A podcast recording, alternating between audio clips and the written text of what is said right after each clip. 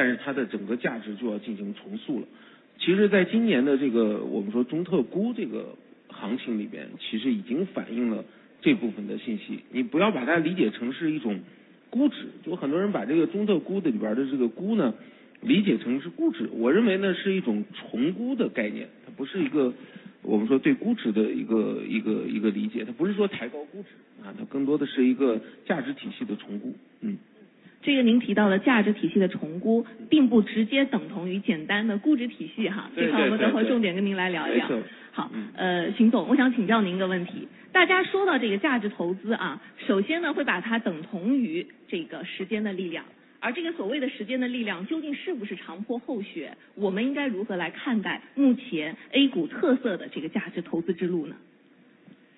呃，是的，刚才您也讲到，A 股现在有一个大的背景哈，叫全面注册制。在这个大的背景里面，怎么对于上市公司做一些估值或者做一些评价呢？我认为有两个变化。第一个变化嘛，因为是全面注册制，所以从上市公司这个角度来讲呢，数量会变多。但是同时说明什么呢？这个池子里面的鱼变多了。我们说这个投资啊，到鱼多的地方去钓鱼。以前呢，在老的这个发行制度背景下面，有一些公司它被迫去海外上市，A 股的投资者呢错过了这个他们成长的红利。那在全面注册制背景里面呢，哎，这些鱼都留在我们自己池塘里面了。所以说，从钓鱼的角度来讲呢，我们是有希望钓到一些大鱼，这是一个。第二个呢，从本身的这个投资维度来讲呢，其实呢也是充满了挑战。因为全面注册制里面确实有大鱼，同时它有些小鱼，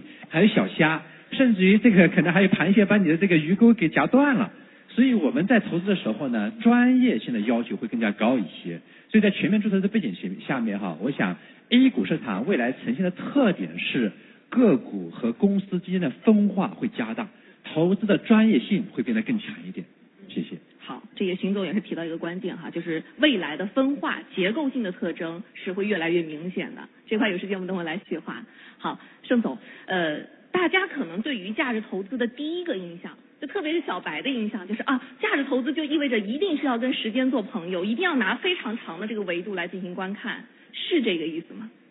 那肯定不全是这样啊。那我们从价值投资的角度来说啊，相信巴菲特的这个整个活动就是一个投资者教育的一个非常好的活动啊，是一个全球投资者学习价值投资的过程。他的理解很深刻啊，就刚才付鹏总也提到这个事情了，在经济高增长的时代啊，这个时候它的价值可能更多体现在成长的价值。但是呢，当经济增速慢下来的时候，价值的定义也会发生变化。那中国特色估值体系呢，我觉得看似提中国特色这几个字。但实际上呢，它是开放市场全球定价的一部分，是中国证券市场日益成熟、融入全球的一部分。啊，这个融入全球的过程当中，在制度上就体现在咱们主持人刚才提到的全面实施注册制，但是呢，在市场的这个估值体系的变化上，就体现在一六一七年高 ROE 的龙头公司啊被重估，然后呢，一九年下半年开始。先进制造业公司当中，典型的比如光伏、新能源汽车，它在产业链上话语权提高之后，它的估值被重估。然后呢，到二零二二年的八月之后，啊，其实八月就开始了，我们低估值高分红的这批公司越来越受到了市场的关注。啊，就是刚才迅雷老师也提到的这个出口数据下来了，然后很多事情增速的预期、中长期的预期从啊原来的高速向中高速转。那可能估值体系就会更加向着成熟的市场去靠，那这个时候呢，时间的价值和力量可能就会愈发的突出了。等会我们从这个数据上跟您来探讨一下这个经济复苏的这样的一个态势的情况，未来怎么演绎？好，郭总，呃，跟您来聊聊当下这个时刻，特别是二三年的下半场，我们去看中国的价值投资之路会不会发生一些变化？呃，我觉得价值投资当然第一个。它有一些固定的这个理念和框架啊，那这个不是啊随意这个变化的。实际上，价值投资呢，呃，我认为本身呢也是投资方法的一种啊，不代表说价值投资就一定是赚钱最快或者是收益率最高的方式。那么，只不过呢，它的呃理论的基础，整个这个框架呢比较清晰，比较能被大家所接受。呃，那具体的从时间维度来看这个问题，呃，在二零二三年也好啊，或者说是基于我们这个下半年也好，它有一些因素呢，呃，也是会在变化啊。因为我们价值投资，我们始终要去寻找呢，呃，我讲就是三个 good 啊，就是我们要追逐 good change 啊，寻找 good 这个 company，然后呢，我们尽量呢要找一个就是 good price，那这些因素都是在变化的啊。呃，AI 呢可能是每每三个月、每半年有巨大的这个变化，这其中的行业格局也在变化，这其中的这个呃价格当然也在变化啊。也许我们在这个上半年觉得某一些 AI 的领域是一个好的价格，到了下半年它变成一个不合理的价格啊。那么所以呢，呃，价值投资是静态的框架，但是战术操作时候是非常动态的。我觉得在呃今年下半年还是会有很多具体的这个变化。嗯好，谢谢。来，付鹏总，您刚刚提到这个我们俗称的中特估哈，这个我们来说一下市场的这个理解。他其实提到两个点，一个就您提到的嘛，就是他把这个低估的这个方向认为是中特估的一种特征。另外呢，市场还有一种这个认为，就是说中特估重点在第一个字，就中字头。这两种理解是不是都相对来说不是那么的全面呢？呃，对，不能完全。其实呃，准确说，因为中国特色。其实还有一个特色，就是上游呢，其实我们更多的这种，呃，在过去的二十年的经济发展之后呢，其实整个上游更多的都是以这种国企为主导，所以说大家会看起来，呃，就是更多的都是这个中字头，对吧？那你如果放到，比如说刚才我提到八十年代、九十年代，对吧？那你可能会想到埃克森美孚，会想到当年的 BP，对吧？它没有中字这个概念呢，是市场竞争出来的这个产物。那我们呢？通过这个过去的这个中国特色的二十年发展，其实我们的整个上游整合完毕了以后，几乎都是中字头，这就给大家一个感觉啊，说这个中特估是不是就是带中字头的？但是中字头里你可以去看看啊，不一定全是这个符合这个特征的，对吧？这个这个高股息、高分红，将来这些不一定的啊，所以说这不能是作为一个特征去说，对。好，谢谢。呃，邢总说到这个分化，我相信其实引起了大家的共鸣。今年整个市场我们看上去就是非常结构化的啊，你从这数字经济啊，从 ChatGPT、人工智能 AI 的方向，甚至到最近我们看到的银行、券商、保险，它其实都是一个结构性分化这个特征。未来二三年的下半场分化会不会愈演愈烈？呃，我们做过一个数据分析哈。呃，一个时间维度呢，是从今年一月一号算到四月三十号这四个月，跟历史上每一年前四个月行情来做个比较，我们发现今年前四个月行业之间涨跌幅的差异创了过去历史的新高。啊，还有一个维度，就是从去年的十月底算起，因为十月底是一个指数的低位，就是从指数最低点开始算到现在呢，等于说多加了两个月的时间，大概六个月时间。从历史上底部起来的这种上涨呢，这一次也也创了历史新高，就说明无论是从自然年度统计，还是从那些底部统计，过去四到六个月时间，A 股市场行业分化呢，确实是有点过于大了。那么我们说，任何事物的发展，它都是波浪式演绎，都是曲线演绎的。所以经历了一段时间分化太厉害呢，也许在未来一小段时间里面，它会有收敛，收敛之后再分化。也许大趋势来讲是分化，但它不至于说直线演绎是每一次越拉越大，它中间会有反复嘛。所以说我说这个前面几个月的这个分化，在短期时间里面有可能会会稍微收敛一点。实际上就是您刚才讲的，最近已经开始有所收敛了。就比如说哈，有一些这个金融地产没表现的已经涨了，然后科技类股票最近半个多月以来已经有所回调，这样有所有有有有所收敛。但是收敛之后，也许再拉的更长时间又会继续分化。是，它还是一个来回错综往复的这样一个这个观点哈。好，谢谢。呃，盛总说到这个经济复苏的这个态势的时候，其实我们也罗列一下数据，跟你也和大家来这个重温和回顾一下哈。其实我们看到这个今天的主题三个维度的第一个维度，想和大家聊的是宏观面。今年的这个政府工作报告当中也提出了这个主要的预期目标是国内生产总值百分之五哈，而这个 IMF 的话是预计中国今年的经济增速将达到百分之五点二，这也是一个比较高的这个数字。另外投行方面的话，最近的话这个瑞银是把二三年的 GDP 增速的预期从五点四上调到了五点七，都是一个上调。摩根大通同样也是是上调至了百分之六点四啊，更高。那从我们之前已经公布的一到四月的数据来看，和展望未来来看，中国的这个复苏的这个态势，您觉得会如何演绎呢？好的，我们先报数字啊。那一季度四点五的话，我们给的二季度呢接近百分之七左右，然后三季度呢给到百分之五左右，因为基数的原因啊。四季度呢我们给到五点六左右。那我们认为呢整个这个 GDP 的增速全年大概在五点五左右这样一个水平啊。那我们觉得今年的大的方向肯定是一个复苏啊，但这个复苏的结构上面呢，可能和呃很多投资者想象当中还是有一些不一样啊。第一个就是基建这一块呢，我们觉得可能比较难以达到很高的水准。因为二零二二年基建增速啊，关键是大家大多数人看的是名义增速。如果我们把价格的因素剔除掉，二零二二年四季度的基建增速已经高达百分之二十了。在哎，这个对于实物量的拉动是非常明显的啊。然后包括我们房地产投资当中的保交楼、保交付产生的一个竣工的一个效应。所以其实仅就投资这个领域，今年余下的时光想要大幅超预期，其实比较难啊。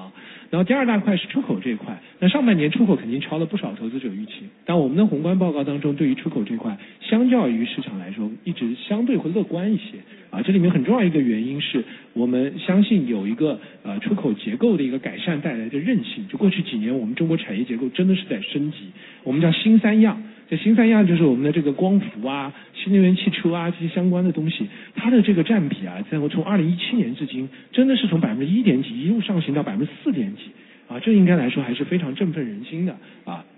第二个确实是因为美国的这个超额储蓄的这个问题，但是也要客观说到今年的四季度啊，或者是稍微再早一点的时候，下半年。大概率这个问题还是要来啊！就美国超额储蓄消耗完，全球的这个需求往下走的时候，这个压力是会比较大的，会对我们现在国内的这样一个复苏形成一定的影响啊。但不管如何，大的方向上啊，我们认为说今年总体来看是国内往上走啊，那海外这块经济大的方向是往下，无非是二者的节奏的一个和呃这个相对应的结构的一个变化问题啊。所以我觉得大家还是要对这一轮的复苏有信心。那绝对是啊！今天其实，在我们的圆桌开始之前，四位的这个粉丝啊，就是强烈建议我今天一定要多挖干货。所以刚刚我们只是热身啊，接下来我要开始提问了啊！我先把时间给到付鹏总啊，从您开始先聊一聊。呃，我们看政策，看经济上来说的话，之前有房地产政策的三箭齐发，后面的话，其实这个中央的经济工作会议又提到了这个着力呃扩大国内内需啊需求，把这个恢复和扩大消费是摆在首位。所以您觉得下半场今年的下半年，我国的这个经济的发力点可能会在哪里？呃，其实到目前为止呢，整个一直包括到五月份为止，这个经济活动呢，其实在终端居民部门消费这一块儿哈，我的整体总结呢叫回归正常，因为我们过去的两年是不正常的，对吧？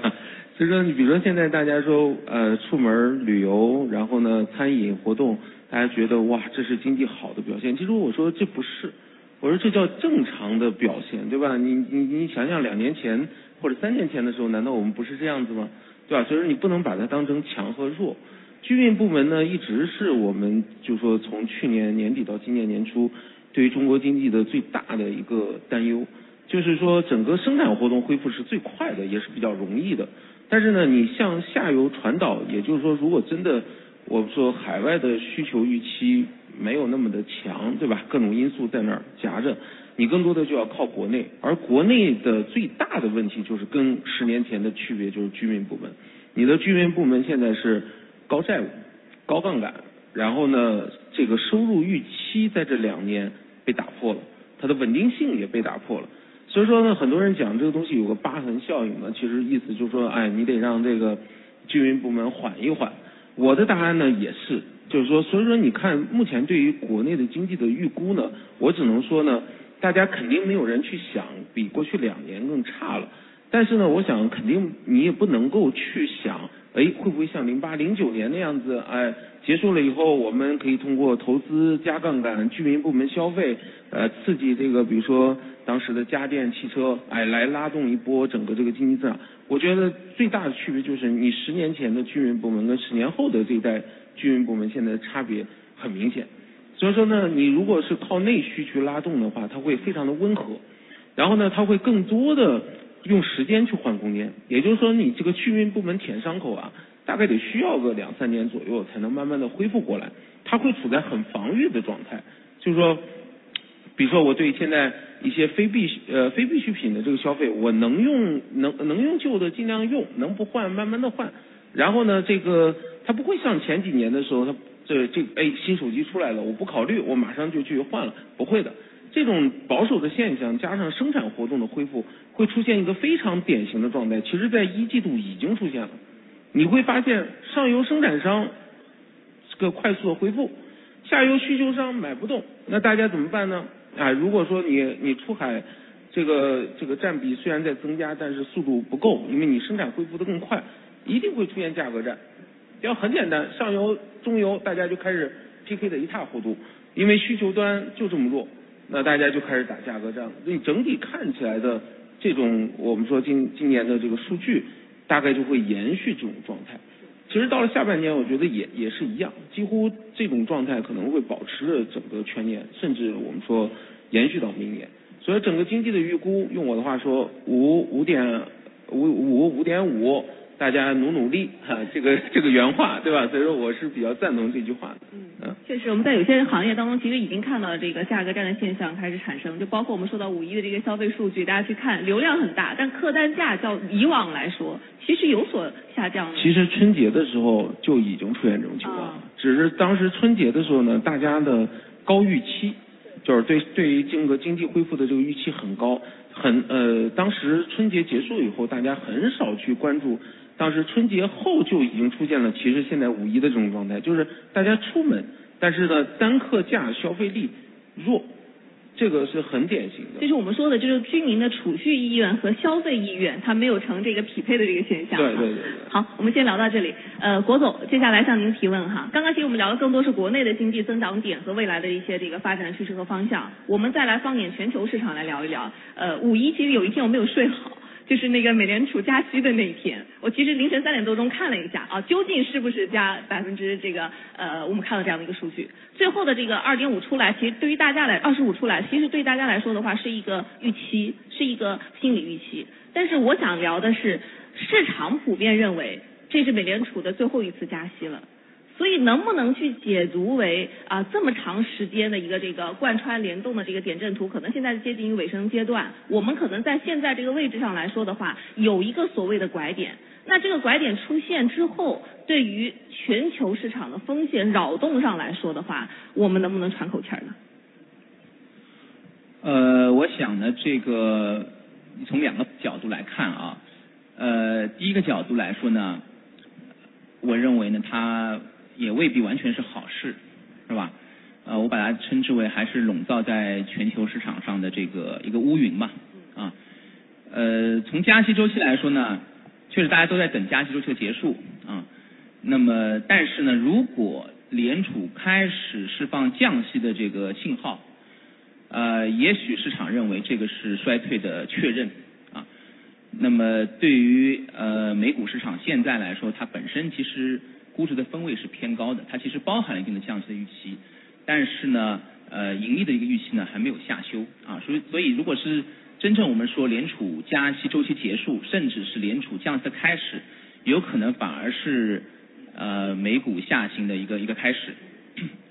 呃，但是呢，我们说呢，第二个角度呢，我说呢，每朵乌云呢又都会有金边啊，它是个乌云，那么为什么我这样讲呢？因为这个乌云啊，我们其实观察等待很久了，啊，我们去看美国的这个企业裁员啊，有的时候我们去看都裁了一年了，啊，就企业没有在这个时候去扩张，资本开支没有扩张，招人没有扩张，投资没有扩张，都是在收缩啊。那么本来呢，我觉得在这一轮加息周期的的这个开始时候，联储敢于这么加息，他也评估整个资产负债表的情况，从企业到居民。还是相对比较良好的，包括这个呃金融部门啊，那么所以呢，大家都在准备伞是吧？伞啊雨衣啊都准备的非常的充分，就等这个开始下雨。所以呢，我想呢雨是会下，但这个雨下了以后呢，应该说呢不会造成太大的这个灾害。反过来，对于呃我们讲的 A 股市场啊，呃 A 股市场呢。呃，总的来讲，我们现在企业盈利和，包括整个出口数据啊，对美国的这个呃出口这个占比呢，它其实是在下降。这个里面而且有结构啊，我们是商品出口呃为主，所以这个在下行。后面美国经济再往下走呢，下行的这个越到后半场，可能它是服务的这个下行。所以呢，对于中国的这个 A 股的盈利影响呢，我相信这次呢也不会很大啊。那么，但是对于我们的这个估值啊、流动性啊，我认为总体来说是正面的。包括这个欧洲的资金、中东的资金、亚太的资金啊，在这个美联储开始啊，从这个加息啊，到转到这个就是扩表或者是降息，美元走弱，那么人民币呢，相对来说呢，应该是这个坚挺啊。中国的这个经济的这个环境呢，啊，至少它是一个修复，是吧？所以呢，我觉得总体来说，呃，冲击应该是有限啊。最终我们可能还是会看到，慢慢慢的一一部分的外资还是流入 A 股。呃，我追问一个问题哈，就是这对于我们现在刚刚跟副总聊的嘛，这个中特估来说的话，是不是一个非常合适和推进的时间节点？嗯，总的来讲的话呢，就是中特估 A 股市场现在它把它狭义的定义为就是中字头或者是国企啊，就是我认为呢，呃，中特估不等于所有的中字头或者所有的国企都可以去拔估值。嗯，第二呢，呃，也不仅限于国企啊，就是在中国符合战略发展方向的啊优质的一些企业，其实也有啊重估的这个空间。只不过呢，现在一个主要的矛盾呢，确实在央国企的这个估值普遍偏低。那么我们说这个全球的资金来关注中国的这个呃资产，尤其是这个 A 股，它当然也会去看呃国企，但是也会看具备全球竞争力的啊、呃一些民营企业啊。那这个意义上来说的话呢，呃，我认为中特估的这个概念范围可以更更广一些，可以面向全球资本，也可以包含一些这个民营企业。好，谢谢。我们第一个维度先聊到这里啊，那我们第二个维度来聊聊这个资金面，邢总啊，呃，三月份其实是有一次这个降准的，而且也是可以说是在大家的一个合理的预期范围之内，所以我们想聊的是下半年会不会有一些新的动作的？呃，好的，三月份这个降准呢，应该是在两会之后的那一个星期五哈宣布的降准，当然最后那个执行是到三月底执行的哈。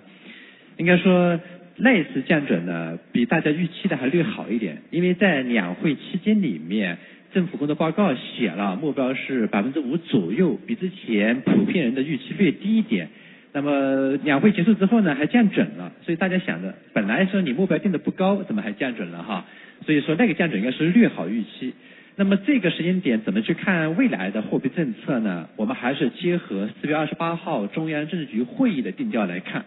从这个会议来讲呢，对于一季度数据的定调呢是觉得数据是可以，但是呢它的恢复啊还不是很强，还是需要维持之前的这种稳增长政策基调。所以政策环境是宽松，但是不是一定降准？我们认为未必，因为毕竟今年以来过去四个月时间里面，中国的货币环境相对偏积极，利率水平其实是偏宽松的。我们比如说看十年期国债利率，看银行间的回购利率，都是在一个比较低的位置徘徊。应该说比去年年底大家预期的要好。去年年底大家本来想，好，今年随着经济恢复，利率水平应该略微有所抬高。但实际上前面四个月利率水平相比去年年底的话，是应该是略低了一点点哈。所以在这种利率水平背景下面，我认为降准包括呃这个这个降整体利率的这个可能性不是太大。我们现在可能更需要的政策呢是把需求的这个点给刺激起来。对，谢谢。扩大需求嘛，扩大消费，是的还是这个逻辑啊对。好，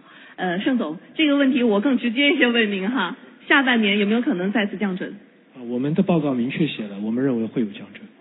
包括这个之前的年份，我们也是成功预测了降准，啊，这个处于取决于你对整个中国 M 二的一个呃货币的这个形成过程的理解，啊，如果今年下半年不降准的话，M 二增速有可能要掉到百分之七左右。啊，但是我们现在显然需要一个和名义 GDP 匹配的 M 二增速，那我们大致认为它大概在百分之九到十之间。那我们反推出来呢，大概呃需要在今年啊、如果快的话三季度，慢的话下半年要有一次啊二十五 BP 左右的降准啊，这是一个测算出来的结果。嗯，好，谢谢。我们下半年拭目以待，这只是我们的一个预期啊，未来怎么走还是让让未。